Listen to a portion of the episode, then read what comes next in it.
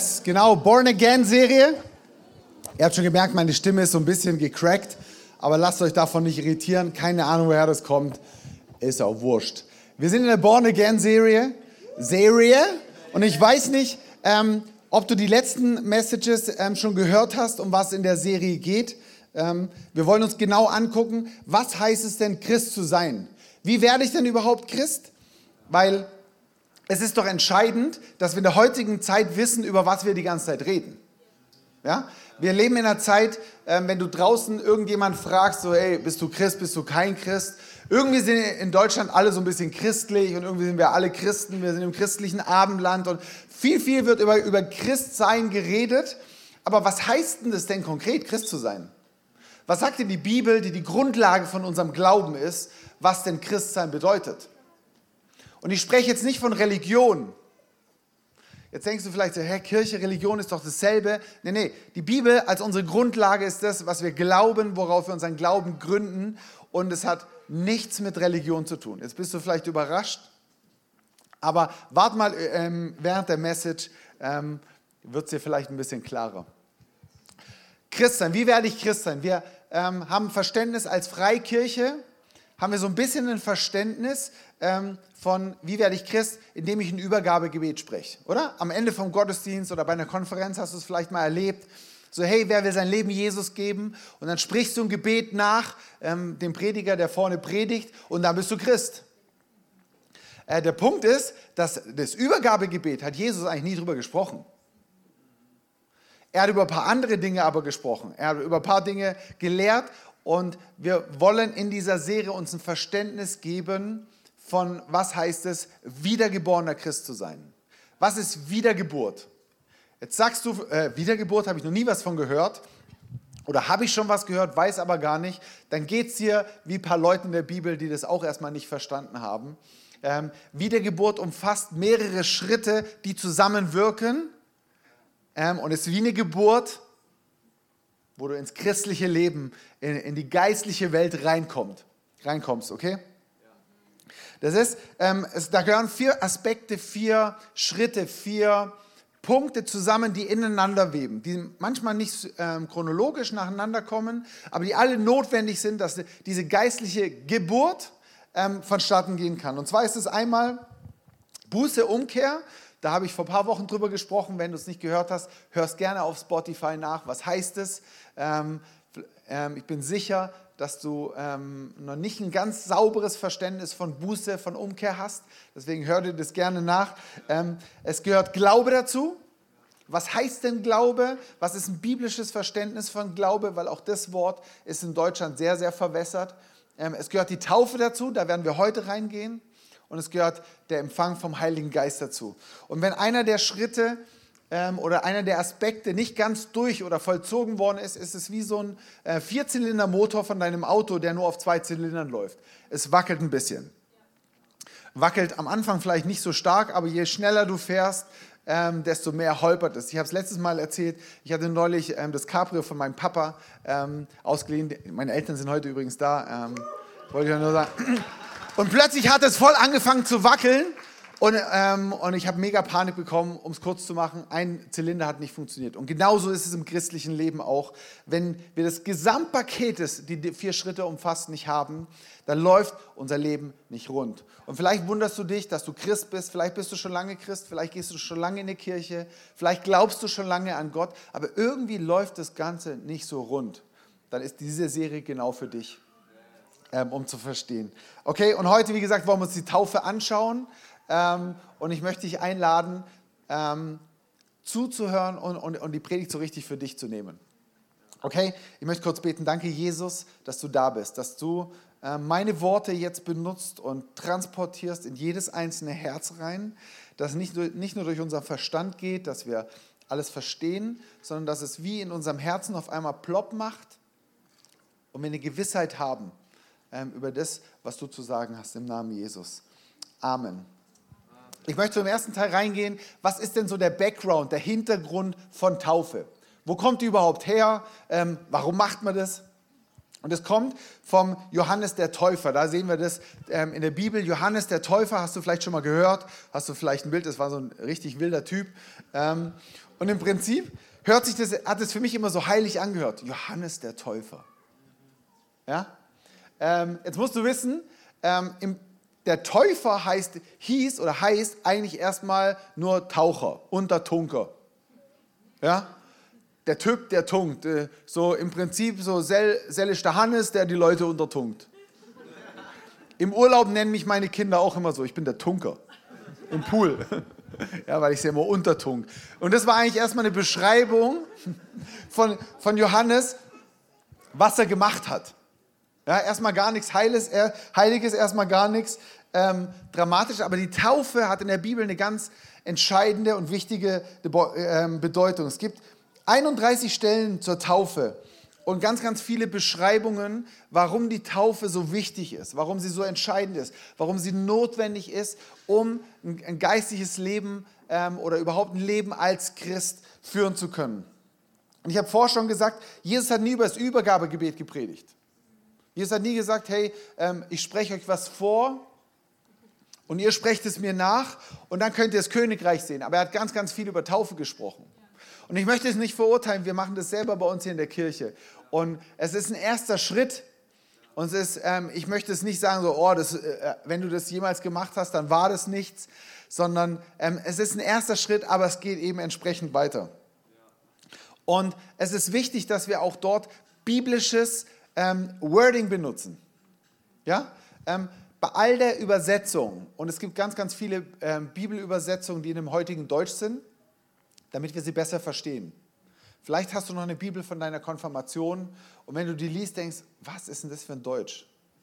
Vielleicht hat die sogar noch altdeutsche Schrift und du kannst sie nicht mal richtig lesen. Und bei all den Versuchen, die Bibel auf ein heutiges, praktikables und umgangssprachliches Deutsch zu übersetzen, ähm, geht manchmal der Inhalt oder der Punkt ähm, oder die Aussage von der Bibel ein bisschen verloren. Deswegen ist es wichtig, dass wir an manchen Punkten biblisches Wording benutzen. Weil ein neutestamentliches oder biblisches Wording führt zu einem neutestamentlichen oder biblischen Denken. Okay? Wenn wir Begrifflichkeiten aus der Bibel nutzen, sie zu eigen machen, führt sie zu einem biblischen Denken. Okay? Und das, äh, da war rein. Also die Kirche, wenn man die Kirchengeschichte anguckt, wir sind beim Background, ähm, hat die Kirche erkannt, wie wichtig Taufe eigentlich ist. Ähm, und es gehört dazu, wenn man zu Gott gehören will. Wenn man in die Kirchengeschichte reinguckt, ähm, haben das die Leute sehr, sehr früh erkannt, weil es eben auch aus der Bibel raus sichtbar war. Johannes der Täufer, uns ging immer so weiter und Taufe war immer ein Bestandteil.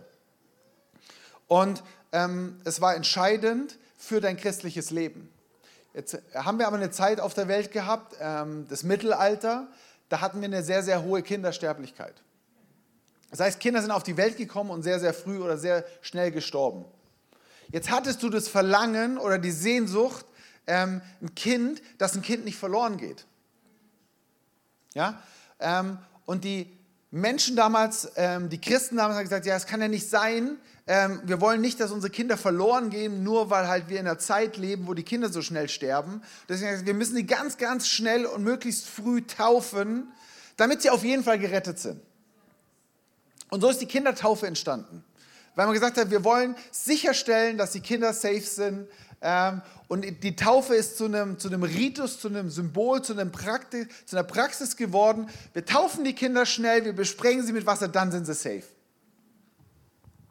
Und es ist zu einem Ritual geworden. Ähm, aber weißt du, oder zu einer religiösen Handlung. Es wurde Teil von einer Religion. Ähm, besprengen, das hat man Taufe genannt. Es war nicht mehr untertauchen, sondern besprengen. Und dann waren die Leute gerettet. Und wie gesagt, dieses Ritual ähm, ist in der Kirchengeschichte etabliert worden bis in die heutige Zeit. Aber weißt du, ähm, taufen oder untertauchen oder besprengt werden ohne Glaube ist nur baden gehen. Ja? Du musst jetzt nicht denken, wenn du das nächste Mal ins Schwimmbad gehst oder hier an, an irgendeinen See in Freiburg und du tauchst unter, dass du auf einmal getauft bist. Das Baden gehen. Glaube, äh, ohne Glaube ist es einfach nur Baden gehen. Und wisst ihr, und das war so die eine Seite. Dann sind Freikirchen entstanden. Ähm, Und auch die, bei denen war natürlich Taufe auch noch wichtig, aber ich sage es jetzt in meinen Worten, die sind ein bisschen vielleicht überheblich geworden und gesagt, oh, hier die Kirche, die, die hat das nur noch als Ritus, als Symbol und so. Eigentlich geht es doch bei der Taufe um was ganz anderes, es geht um ein innerliches Bekenntnis. Es geht darum, ähm, hier ein Statement zu setzen in der sichtbaren, unsichtbaren Welt und, und die Handlung im Wasser ist eigentlich gar nicht so entscheidend.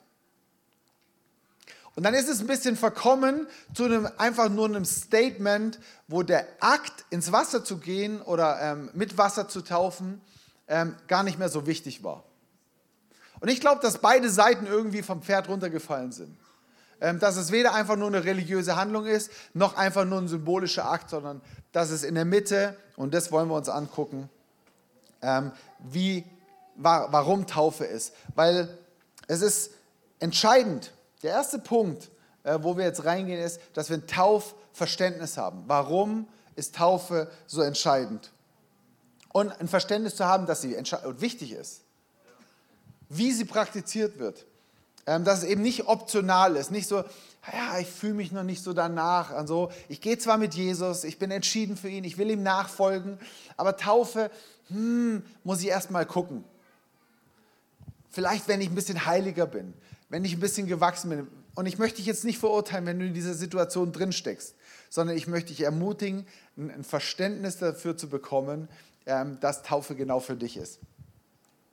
Ähm, weil wir lesen nicht in der Bibel davon, dass es erst nach einer gewissen Zeit dran war, ähm, dich taufen zu lassen.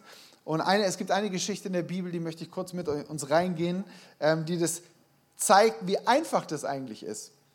Und zwar steht in der Apostelgeschichte 8, ähm, Seitnotiz, in der Apostelgeschichte findest du übrigens die, ähm, die meisten, die zentralsten Stellen über, der, über die Taufe. Ich gebe euch nachher noch ein paar Bibelstellen an die Hand.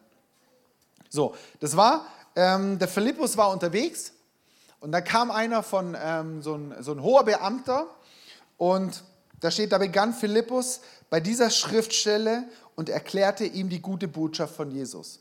Also der hat ihn auf seinen Wagen eingeladen und er hat angefangen, über Jesus zu reden. Und das ist die Situation. Unterwegs kamen sie an einem Gewässer vorbei und der Hofbeamte meinte, sieh, da ist Wasser. Kann ich mich nicht hier taufen lassen? In der anderen Übersetzung spricht da irgendwas dagegen und er ließ den Wagen anhalten. Sie stiegen in das Wasser und Philippus taufte ihn. Ja? Also völlig random. Philippus spaziert da ähm, trifft einen Hofbeamten, erzählt ihm das Evangelium und sagt so, ja, hey, aus dem Evangelium wurde diesem Hofbeamten auf einmal klar, ey, ich muss mich taufen lassen. Und sagt er, dann sieht er das Wasser, sagt, sprich was dagegen. Philippus sagt, nee, komm, und er tauft ihn. Ja? Taufe ist wie so ein Höhepunkt, ähm, wie, wie so ein, ein Zusammenkommen von dem, was vorher schon in deinem Leben passiert ist.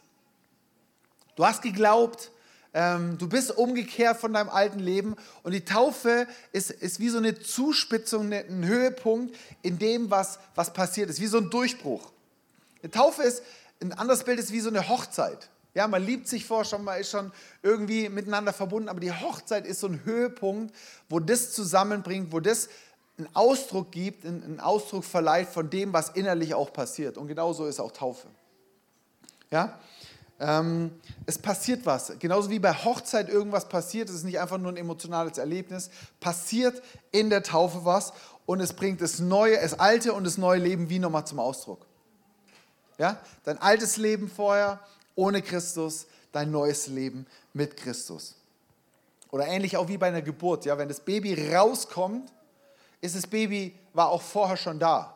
Aber es war halt im Mutterleib, im Bauch und jetzt ist es ähm, als, als neues Leben draußen. Okay, also Taufe ist ein zentraler Punkt von der christlichen Wiedergeburt, von deinem Leben als Christ. Johannes 3,5 steht, ich versichere dir, erwidert Jesus, und ich sage dir eins, wenn jemand nicht aus Wasser und Geist geboren wird, kann er nicht in das Reich Gottes kommen. Wir sehen hier eine Geschichte ähm, oder ein Vers aus einer Geschichte, wo, wo Nikodemus zu Jesus käme. Wer war Nikodemus? Nikodemus war damals einer von den religiösen Führern. Pharisäer hat man die genannt. Ähm, der wusste da, äh, große Teile von der, von der alten damaligen Schrift, von der Bibel, kannte er auswendig. Und er kommt zu Jesus und Jesus sagt, hey, wer nicht aus Wasser und Geist wiedergeboren wird, kann Gottes Reich gar nicht sehen. Dann Nikodemus sagt, Moment, ich kenne die ganze Bibel, habe noch nie was von gehört, wie soll das gehen? Muss ich wieder zurück in den, in den Leib von meiner Mutter reinkriechen oder, oder wie, wie, wie soll das funktionieren? Und Jesus erklärt ihm das und er sagt eben aus Wasser und aus Geist. Und ich möchte dich einladen, Bibel manchmal nicht zu verkomplizieren. Weil wenn Jesus Wasser gemeint hat oder gesagt hat, dann hat er Wasser gemeint. Manchmal ist in der Bibel was im Übertragenen oder, oder im, im Sinnbildlichen, aber manchmal ist auch das gemeint, was da steht. Wenn wir in der Bibel lesen, Jesus hat auf der Hochzeit zu Kana Wasser in Wein verwandelt, dann hat er Wasser in Wein verwandelt. Also Wasser in Wein. Lasst uns manchmal einfach einfach einfach bleiben. Ja, also weil, weil Wasser ist ein Zeichen für Leben und ähm, selbst der Urkirche damals war das schon absolut klar. Und es gab keinen ungetauften Gläubigen. Ich habe euch mal ein paar Bibelstellen zusammengefasst. Ähm, vielleicht können wir die mal, die lasse ich mal kurz hier stehen. Ähm, ihr könnt die jetzt mal kurz abscannen oder abfotografieren, wenn du das willst, ähm, weil du kannst sie dir eh nicht alle merken. Und ich habe gedacht, bevor ich die jetzt alle sage, blende ich die euch einfach mal ein und ihr könnt sie jetzt die nächsten Minuten abscannen.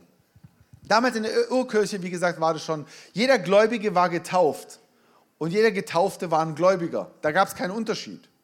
Es gab nicht so, so, hey, bist du schon getauft oder bist du nicht getauft, sondern bist du Gläubiger, dann war sofort klar, du bist auch getauft. Wenn jemand getauft war oder es in der Taufe gesehen hat, war das sofort klar, ja, okay, du bist ein Gläubiger. Gab da keine Trennung. Selbst im Missionsbefehl Matthäus 28 sagt Jesus nochmal, hey, macht zu Jüngern und tauft sie. Tauft sie. Ja, wenn es keine so eine zentrale Rolle spielen würde, würde Jesus da nicht drüber sprechen und es nicht sogar in dem, in dem, in dem Missionsbefehl mit reingebracht haben. Und im Neuen Testament sehen wir, dass es nicht ein, ein ähm, nicht nur ein Symbol ist, wo man sagt so, hey, das musst du im Geist erfassen oder da musst du dich, ja, also stell dir einfach vor, du machst es, sondern es war ein Akt, wo was passiert ist, wo Gott was verändert und bewirkt hat. Und es ist nicht nur ein Bekenntnis auch vor der sichtbaren Welt. Früher habe ich immer gedacht, ja, ja, es, ähm, es müssen auch möglichst viele Leute da sein, weil ich möchte ja vor der sichtbaren Welt bekennen, dass ich zu Gott gehöre. Es ist auch gut, es ist gut, aber auch wenn niemand da ist, oder nie, niemand da wäre, ist es ein Zeichen vor der sichtbaren Welt, es bewirkt was. Okay? Ähm, in der Taufe ist es auch so, dass nicht ich was für Gott in erster Linie mache, sondern Gott macht was für mich. Gott macht was für dich als Mensch. Er bewirkt was in der Taufe ähm, und wir geben uns hin und wir handeln gehorsam in diesem Glaubensschritt, indem wir ins Wasser reinsteigen. Ja, sowohl wir tun was, als auch Gott tut was. Okay? Und es gibt, also ihr seht aus der Schrift, auch wenn ihr in den Bibelstellen nachlest, werdet ihr klar sehen, dass Taufe ganz klar ein Teil der biblischen Wiedergeburt ist. Im Neuen Testament hat ähm, die Taufe zwei Bedeutungen. Zum einen einmal ist es ein Bad für die Unreinen und das zweite Begräbnis für die Toten. Und dieses Bad für die Unreinen wird uns jetzt Michi ähm, mit reinnehmen. Genau. Also die Taufe reinigt dich. Sie ist ein Bad für die Unreinigen. Und es ist ja schon verrückt, der Johannes der Täufer, der hat im Jordan getauft. Und der Jordan war so ziemlich das dreckigste Wasser, was es überhaupt gab. Ja? Und dann ist ja die Frage, okay, warum tauft man da und, und taucht sich unter? Danach ist man doch dreckiger wie davor. Ja? Das heißt, eigentlich ist die Taufe ähm, nicht dazu gedacht, dass sie dich äußerlich reinigt, sondern dass sie dich innerlich reinigt. Die Taufe ist dazu da, dass du von innen gereinigt wirst. Und es war so, dass Johannes der Täufer, er war ja derjenige, der gesagt hat, da kommt einer nach mir. Macht euch bereit, Jesus kommt. Die haben seit 400 Jahren haben sie auf den Messias gewartet. Und jetzt kam da eine, äh, einer, so ein völlig verrückter Typ und sagt, da kommt, Jesus kommt, mach dich bereit. Und jetzt stell dir mal vor, du hättest eine Audienz bei der Queen würdest du dich doch vorher auch duschen und bereit machen, oder? Und genau das war dieses Bild von der Taufe. Wir machen uns bereit für unseren Bräutigam. weil Gott ist so heilig, er ist so rein. Und wir schleppen so viel Altes in uns drin rum. Und die Taufe ist deswegen eine Reinigung von dir, von innen. Das heißt, wenn du noch nicht getauft bist, möchte ich dich total ermutigen, mach's einfach, zu sagen, ich möchte mich auf den König, auf meinen Bräutigam vorbereiten, denn ich will rein und heilig vor ihm stehen. Und das ist dieses Symbol, das ist die Taufe, dass du gereinigt wirst, dass du deinem König, deinem Bräutigam begegnen kannst, sauber von innen. Und ähm, das braucht für die Taufe braucht zwei Dinge. Wir haben das auch gehört vorhin schon. Es braucht die Buße. Es braucht, dass du umkehrst von deinem alten Leben sagst, nee, ich habe ohne Gott gelebt und es war nichts. Und dann kommt dieses Umkehren, ich kehre um, ich, ich, ich tue Buße und ich richte mich auf Gott aus. Und das Zweite ist, du fängst an zu glauben, dass er dein Retter ist. Und wenn du diese zwei Punkte hast, dann kommt die Taufe als Akt obendrauf, wo du das nochmal bestätigst, sagst so, und jetzt lasse ich mich taufen, von innen reinigen. Ähm, und das finde ich cool in Apostelgeschichte 22, 16 steht, also was zögerst du noch? Steh auf und lass dich taufen. Ruf den Namen des Herrn an und lass dich reinwaschen von deinen Sünden. Also es ist ein Reinwaschen, das Alte bleibt im Wasser. Und ich habe es schon ein paar Leuten erzählt. Ich habe mit ganz viele Stories gehört, was Übernatürliches passiert in der Taufe. Ähm, es gibt viele Mädels, die dieses Borderline-Syndrom haben, die anfangen sich zu ritzen und überall hier Narben haben. Und es ist schon oft passiert, dass diese jungen Frauen getauft wurden. Sie kommen aus dem Wasser raus und diese Narben sind weg. Ich habe von einer Story ähm, gehört, das war ein, ein, Mann, ein junger Typ, der hatte ganz viele Tätowierungen. Und er ist in seinem Leben vor Gott auch viel im satanistischen Umfeld unterwegs gewesen, hatte eine satanistische Tätowierung und hat gesagt, ich kann mich doch nicht taufen lassen. Dann sieht ja die ganze Kirche, dann sieht die ganze Gemeinde, dass ich da dieses satanistische Symbol habe. Und er hat sich dann entschieden, das trotzdem zu machen. Und er ist aus diesem Wasser rausgekommen und alle Tätowierungen waren noch da bis auf eine. Diese satanistische Tätowierung war weg. Mir kann keiner erzählen, dass die Taufe nicht ein heiliger Akt ist, dass da nicht was passiert. Und wir sind da manchmal so neutral geworden, so optional, wie Stefan schon gesagt hat. Wir waren vor zwei, drei Wochen an der Dreisam und haben dort auch getauft. Und wir kommen dahin und da waren äh, Leute und die saßen auf ihren Picknickdecken und die fragten mich ganz interessiert, was passiert denn jetzt hier? Und dann habe ich gesagt, ja, ich weiß nicht, kennt ihr die Bibel? Äh, kennt ihr, habe schon mal gehört von Johannes der Täufer und Taufen im Jordan? Ja, ja, schon mal gehört. Ich so, und genau das machen wir jetzt gleich. Und habe denen erklärt, gesagt, hey, wir werden die Leute ins Wasser reintauchen und sie werden als neue Menschen aufstehen. Das alte Leben bleibt in diesem Wasser, die werden wie reingewaschen von dem Alten, von der Vergangenheit. Und ich bin danach zu denen hingegangen, habe gesagt, ja, und wie war es für euch? Die hatten Tränen in den Augen und haben gesagt, wow, das ist so was Heiliges. Man hat hier so gespürt, so eine Energie. Sie kamen dafür keine Worte. Da passiert wirklich was. Und ihr habt auf den T-Shirts stehen, alles neu. Und dann sagen sie zu mir, das heißt jetzt in dem Leben dieser Täuflinge ist jetzt alles neu. Da sage ich ganz genau, ihr habt es verstanden. Leute, die Jesus noch gar nicht kennen, haben verstanden, die Taufe, die ist ein Symbol, da ist eine Kraft dahinter. Die Kraft Gottes ist dahinter und da passiert etwas. Da wird was gereinigt. Die Wassertaufe reinigt dich von deiner Vergangenheit und sie säubert dich davon. Und wisse, das Geniale ist, da werden wir nächste Woche drauf reingehen, dass die Taufe im Heiligen Geist dich dann auch für deine Zukunft befähigt. Das heißt, die Wassertaufe reinigt dich von deiner Vergangenheit und dann die Taufe im Heiligen Geist, die befähigt dich für deine Zukunft. Und trotzdem ist diese Taufe im Wasser so wichtig, weil sie reinigt dich für deinen Bräutigam, sie reinigt dich für das Leben, was vor dir steht, in diesem neuen Königreich zu gehen. Ähm, wir lesen in 1. Petrus 3, ähm, Vers 20. Danach ging er und predigte denen, die Gott vor langer Zeit ungehorsam waren, als Gott geduldig wartete, während Noah sein Schiff baute. Nur acht Menschen wurden vor dem Ertrinken in jener Flut gerettet. Also da geht es um die Arche Noah und da geht es darum, dass in dieser Flut nur acht Menschen gerettet wurden. Ähm, und jetzt kommt, das ist ein Bild für die Taufe, die euch jetzt rettet. Die Taufe ist keine körperliche Reinigung, sondern die Bitte an Gott um ein reines Gewissen. Dies ist möglich durch die Kraft der Auferstehung von Jesus Christus. Ist es gut? Ist das eine gute Nachricht? Es ist eine, ein, keine körperliche Reinigung, sondern eine Bitte um Gott um ein reines Gewissen. Und es, man kennt es in der Psychologie, wenn, wenn junge Frauen zum Beispiel missbraucht wurden oder wenn du vielleicht was Blödes gemacht hast, hast eine durchzechte Nacht hinter dir. Man geht dann unter die Dusche und versucht sich zu reinigen weil man versucht, es abzuwaschen, aber es gelingt einem ja nicht. Es kann ja sogar zu so einem Waschzwang werden. Ja? Aber deswegen hat Gott die Taufe geschenkt, um dich vom Inneren zu reinigen. Das, was du vielleicht erlebt hast, was, was andere dir angetan haben, was du, wo du schlechte Entscheidungen gefällt hast, Gott möchte dich davon reinigen. Und wenn das dann wieder in deinem Leben passiert, kannst du immer wieder darauf zurückverweisen, wenn du schon getauft bist. Moment, Moment, mein altes Leben ist vergangen. Siehe, alles ist neu geworden durch meine Taufe und kann sich immer wieder auf deine Taufe beziehen. Ich selber habe mich mit zwölf schon taufen lassen, weil ich gesagt habe, Gott, ich will mit dir ganze Sache machen. Und ich war so aufgeregt vor der Gemeinde mit zwölf da noch was zu erzählen. Ähm, aber ich erinnere mich heute so oft an meine Taufe und sage, und damals habe ich mich taufen lassen, wurde ich gereinigt. Ähm, das heißt, sie tut etwas mit dir, nicht physisch, aber innerlich. Ja?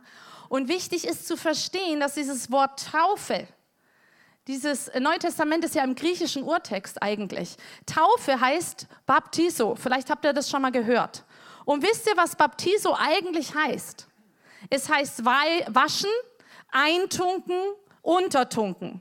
Etwas vollständig untertauchen, versinken. Also es wurde äh, benutzt im Sprachgebrauch bei ähm, Schiffen, die gesunken waren da hieß es, sie sind getauft. Wenn ein Schiff untergegangen war, war es getauft. Das war damals das Wort Baptiso. Das heißt, oder auch es wurde verwendet, wenn man Stoff färbt. Ja? Hast du schon mal Stoff gefärbt? Den musst du richtig schön in dieses Färbemittel eintunken und richtig durchrühren. Ne? Das schön. Ich hatte hier einen in der Taufe, der hat gesagt, zählt bis fünf. Ja, unter Wasser, das richtig schön einrührt, ja, eintunkt und dann holt mich wieder raus aber der alte Mensch, der soll schon da unten ein bisschen bleiben, ja? Das ist Taufe nach, nach biblischem Verständnis. Und ich habe uns hier ja das T-Shirt mitgebracht und hier eine Schüssel Wasser. Das heißt, wenn ich so mache, würdet ihr sagen, dass das T-Shirt getauft ist? Laut griechischem Verständnis. Das heißt, was muss passieren? Ja, hier, hier die Waschdamen. Ist das T-Shirt jetzt getauft? Ja? Nach griechischem Verständnis ist es jetzt getauft. Das heißt, damals wären die gar nicht auf die Idee gekommen, Kinder so zu taufen, weil das Wort Taufe was ganz anderes bedeutet. Ja? Auch da haben wir irgendwie aus der Geschichte heraus Dinge falsch verstanden. Aber was Stefan gesagt hat, lasst uns wieder zur Bibel zurückkommen. Was sagt die Bibel? Was bedeutet das Wort Baptiso? Heißt untertauchen. Also durchnässen, gesättigt sein, all diese ähm, Adjektive.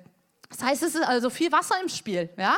Und ähm, Deswegen gehen wir auch an die Dreisam, auch in zwei Wochen, 21. wieder. Und wenn du möchtest, werden wir dich untertauchen. Ja?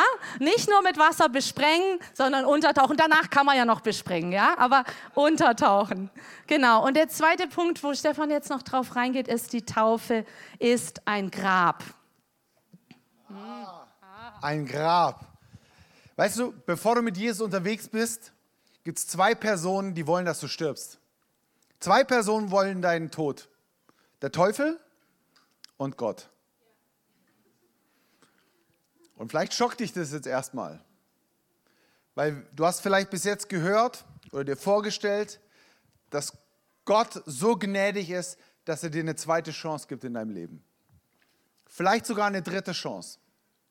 Aber wir müssen verstehen, dass es nicht darum geht, dass Gott dir eine zweite Chance gibt. Oder eine dritte oder immer wieder eine neue, sondern wir müssen verstehen, dass, wir, dass es ähm, darum geht, dass wir sterben. Der Unterschied zwischen Teufel und Gott ist, der Teufel will, dass du stirbst und tot bleibst, auf ewig. Gott will, dass dein alter Mensch, deine alte Natur stirbt, damit er dir neues Leben schenken kann.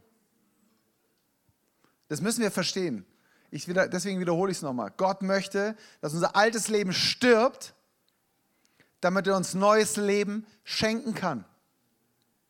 Wisst ihr, wenn ich mein, mein altes Leben angucke, wie ich früher drauf war, mit all den negativen, ich war früher schon witzig, ja, aber ich habe, ich hab, mein alter Mensch, also das ist meine alte Natur, so wie ich auf, war ganz, ganz viel übles Zeugs dabei. Und das glaubst du vielleicht jetzt nicht, wenn du mich hier als Pastor im, im schönen weißen Hemd siehst. Äh, aber frag mal die Michi, die kann dir eine Story davon erzählen. Und ich bin froh, dass dieser alte Stefan tot ist. Und dass Gott nicht einfach nur mein altes Leben verbessert hat, optimiert hat, ein bisschen schön angemalt hat, sondern dass das alte tot ist. Und dass er mir ein neues Leben geschenkt hat. Weil das ist, wenn du das verstehst, wenn du das glauben kannst, dann kannst du als neuer Mensch leben. Weil sonst wirst du immer sagen, ja eigentlich, eigentlich bin ich ja nur ein bisschen angemalt. Eigentlich bin ich ja nur ein bisschen schöner gemacht. Eigentlich habe ich ja nur ein bisschen Make-up drauf. Eigentlich habe ich ja nur nach außen die Fassade ein bisschen verchristlicht. Und deswegen wird es dich immer wieder zurückziehen, weil du merkst, ja, ich bin ja eigentlich noch der alte Typ. Ich bin ja noch die alte. Ich bin ja immer noch die Person, die eigentlich, ja, und deswegen, ich schaff's halt nicht, weil eigentlich, versteht ihr, was ich meine? Aber wenn du weißt, dieser alte Mensch ist gestorben, tot, Murks, aus, die Maus. Und ich bin als neuer Mensch auferstanden. Dann kannst du glauben, wie wir, ähm, was, was Gott in deinem Leben möglich macht. Was sagt die Schrift? In der Taufe, in Kolosser 2,2, in der Taufe wurdet ihr ja mit ihm, mit Jesus, begraben und mit ihm zu neuem Leben auferweckt. Das Grab ist ja nicht das Ende. Für uns im Verständnis ist Grab Ende, Tod, aus. Im biblischen Verständnis ist es ein Übergang. Ist es irgendwas, wo ich mich nicht lang aufhalte. Sondern ihr seid mit ihm zu neuem Leben auferweckt. Das ist geschehen, weil ihr an die wirksame Kraft Gottes geglaubt habt. Glaube. Der ihn aus den Toten auferstehen ließ. Ihr wart ja tot in den Verfehlungen. Merkst du das manchmal? Hast du das gemerkt? Das, was ich gerade erzählt Wir waren tot in den Verfehlungen eurer unbeschnittenen, sündigen Natur. Dieser alte Drecks Stefan war unverbesserlich. Doch, sag mal doch. Aber heißt in einer anderen Übersetzung. Das ist übrigens Aberglaube, wie ich ihn definiere. Aber nun hat Gott euch mit Christus lebendig gemacht und hat euch alle Verfehlungen vergeben. Ich habe dann Juhu gehört. Also wenn das keine gute Nachricht ist.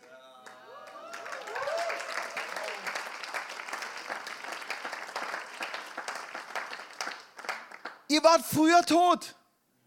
Jetzt hat Christus euch aber lebendig gemacht. Und er hat uns alle Verfehlungen vergeben. Er hat nicht, er wird vielleicht, wenn du dich richtig verhältst. Er wird vielleicht, ähm, wenn du betest, wenn du in die Kirche gehst. Nee, er hat sie dir vergeben, wenn du mit ihm gestorben und auferstanden bist. Römer 6,3. Oder wisst ihr nicht, der Paulus sagt, hey Römer, das waren die Typen in Rom. Schlau, ne? Oder wisst ihr nicht, dass alle von uns, die auf Christus Jesus getauft wurden, in seinen Tod eingetaucht wurden. In Christi Tod. Aber genauso wie Jesus auferstanden ist, sind wir mit ihm auferstanden. Ja? Er ist, er ist nicht nur für mich gestorben, sondern ich bin mit ihm gestorben. Es ist nicht irgendwas Fernes. Es ist nicht irgendwie nur, ich lade Jesus in mein Leben ein. Es ist nicht einfach nur, ach Jesu, ich lade dich in mein Herzelein ein. Mein Herz, ich mache dir die Tür auf, komm rein, fühl dich wohl. Nee, nee, nee. Ich bin mit Christus zusammen gestorben. Ich bin mit ihm am Kreuz gehangen, sagt die Bibel. Ich bin mit ihm gestorben, begraben worden und mit ihm auferstanden. Und das ist eine wunderbare Realität, die wir verstehen müssen weil es ändert alles in deinem Glauben. Weil sonst denkst du, ja, okay, Jesus, du bist jetzt halt zwar da und so, aber irgendwie spüre ich dich manchmal nicht. Irgendwie ist es alles noch so ein bisschen und ah, versteht ihr? Kennt ihr das? Kennt es jemand? Also ihr müsst euch nicht strecken, aber danke trotzdem. Ja, wenn wir ein biblisches Verständnis haben, was dort passiert ist, dann wirst du ein Verständnis haben, was möglich ist. Weil ich als alter Stefan würde nie hier stehen. Ihr könnt meine Mutter sogar fragen, wie ich, wie ich damals, ähm, ähm, damals meine ersten Aufführungen in der zweiten Klasse, ich, ich stand immer ganz hinten. Ich habe mich immer versteckt. Ich war damals schon recht groß, in meinem Verständnis zumindest. Habe mich immer versteckt. Ich war im Chor, wir haben Choraufführungen gemacht, immer so. Ganz anderer Typ. Und ich, ich habe mich nicht entwickelt, sondern ich bin gestorben mit Christus und auferstanden mit ihm zu einem neuen Leben. Was vor nicht war, ist jetzt da. Sagt das die Schrift? Ist jemand in Christus, so ist er eine neue Kreatur. Das Alte ist vergangen, Neues ist geschaffen. Neues ist geworden. Was vor nicht da war, ist jetzt plötzlich da. Die Welt gab es nicht und plötzlich gab sie. Das so, wenn du in Christus neu wiedergeboren bist, dann gab es dich so vorher noch nicht. Gott hat von dir geträumt, aber er hat dich neu geschaffen und jetzt kannst du lernen, da drin zu leben. Also es ist ein Grab. Es ist nicht nur eine Symbolik, sondern es ist eine wirkliche Beerdigung. Es ist eine Beerdigung in den Grab rein. Aber, wie gesagt, nicht das Ende, sondern um aufzuerstehen zu neuem Leben. Yes. Wisst ihr, deswegen gibt es da auch so einen so ein, so ein Kampf manchmal um die Taufe. Vielleicht hast du das selber, ich glaube, die Täuflinge können alle ein Liedchen von singen. Ähm, du entschließt dich, yes, ich lasse mich taufen. Und an dem Sonntagmorgen denkst du, ah, vielleicht kann ich ja noch mal warten. Ah, ich fühle mich heute auch nicht so gut und irgendwie, ah, der Hals kratzt so ein bisschen. Wenn ich jetzt noch in die kalte Dreisa muss, oh, nicht, dass ich krank. Ja, es hält dich alles ab da merkst du, da ist was dahinter. Es ist nicht einfach nur easy peasy. Wisst ihr, es, ist, es passiert was hier in der geistlichen Welt. Soll ich kurz den Abstecher machen? Yes, ich mache einen kurzen Abstecher. Wisst ihr, wir leben hier in der geistlichen Welt und ich weiß, die Worte, die ich spreche, der Worship, der, der bewegt was in deinem Herzen. Und es kann verschiedene Reaktionen auslösen. Es sind Leute hier, die sagen, wow, kommt Freude rein. Ich spüre Leute hier ähm, sagen, oh, das, was da ist, geht gar nicht. Manche sind abgelenkt und denken schon an das Mittagessen. Manche denken so, oh, das ist, das ist ja krass, was der da vorne sagt. Es, ich weiß, dass es in deinem Kopf Reaktionen auslöst. Woher weiß ich das? Weil Gottes Wort immer was bewirkt. Und ich lasse mich einfach nicht irritieren. Weil nicht meine Worte bewegen was, sondern Gott bewirkt was in deinem Herzen. Hier sind überall Engel, die Dinge bewegen. Auch wenn du es nicht glauben kannst. Auch wenn wir es nicht sehen können. Die geistliche Welt ist absolut real. Und das ist das Problem, dass wenn ich so einen Aus Exkurs mache, dass ich nicht mehr weiß, wie ich zurückkomme.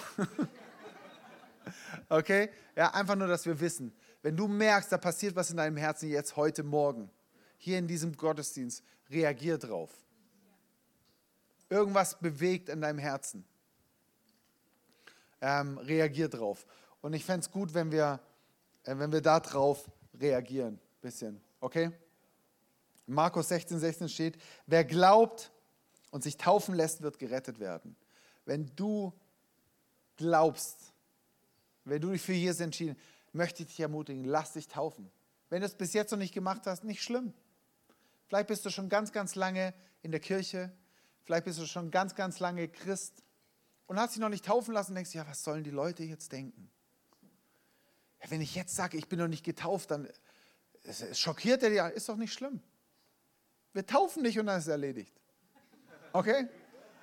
Oder du bist ganz frisch beim Glauben, dann lass dich taufen.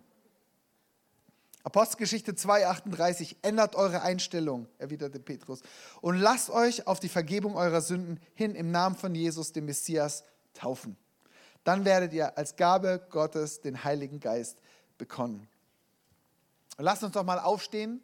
Ich möchte dich fragen, eben, bist du getauft? Wenn ja, dann erinnere dich jetzt mal daran. Vielleicht sagst du rückblickend und sagst, oh, damals habe ich noch gar nicht gecheckt, was das alles ist. Und vielleicht kommt der Wunsch, am liebsten würde ich mich nochmal taufen lassen. Wenn du getauft bist, wenn du dich entschieden hast, dich taufen zu lassen damals, auch wenn du nicht alles verstehst, dann erinnere dich daran. Und wenn du nicht getauft bist, dann möchte ich dich einladen, das jetzt zu überlegen. Und sagen so, hey, hat, ist da nicht was in dir gekommen, dass du sagst, hey, eigentlich ist es für mich dran. Und dann sprich uns auch an, irgendjemand vom Welcome Team oder irgendjemand, dann helfen, dir, helfen wir dir die Schritte, dorthin zur Taufe zu gehen. Aber lass dich nicht ähm, abhalten von Gedanken so, oh nee, naja, vielleicht nächstes Jahr oder ich muss vielleicht noch ein bisschen glaubensmäßig wachsen oder ich muss erst noch ein bisschen mehr verstehen oder wenn dort ein Typ dem Philippus ein paar Minuten erzählt hat, sagt, hey, jetzt will ich mich taufen lassen, dann bist du auch bereit. Und wenn du jetzt noch kein Christ bist, wenn du jetzt dein Leben Jesus noch nicht gegeben hast, will ich dir gleich die Chance geben, die Möglichkeit, und danach bist du ready. Okay? Ich möchte jetzt einfach ähm, dir die Möglichkeit geben, den ersten Schritt zu gehen. Wenn du sagst, hey, ich habe heute von diesem Gott gehört, vielleicht zum ersten Mal, vielleicht zum hundertsten Mal, aber irgendwas resoniert in deinem Herzen und du sagst, ich will mein, mein Leben diesem Jesus geben, dann ist jetzt die Möglichkeit zu sagen, okay, ich wende mich dir, Jesus, zu. Ich will mich sogar vielleicht taufen lassen, aber ich wende mich weg von dem Alten. Und ich glaube, dass du für mich gekommen bist. Ich glaube, dass du mich liebst. Ich glaube, dass du mich heute Morgen meinst. Und ich wende mich zu dir hin. Und dann kannst du eine Entscheidung treffen und sagen, Jesus, ich will dich in meinem Leben. Ich will dir mein Leben geben. Ich will, dass du alles neu machst. Dann darfst du es jetzt aussprechen und sagen, Jesus, ich will ich will, ich will dir mein Leben geben.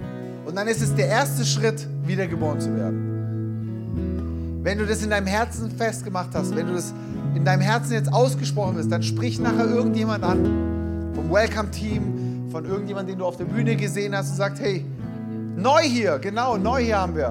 Nachher sagen wir noch. Und geh den nächsten Schritt. Wir helfen dir dabei, in dem Glauben zu wachsen in eine Beziehung zu deinem Schöpfer zu kommen. Nicht eine Religion anzunehmen, nicht dich für eine Kirche zu entscheiden, sondern in eine lebendige Beziehung zu Jesus zu kommen. Okay?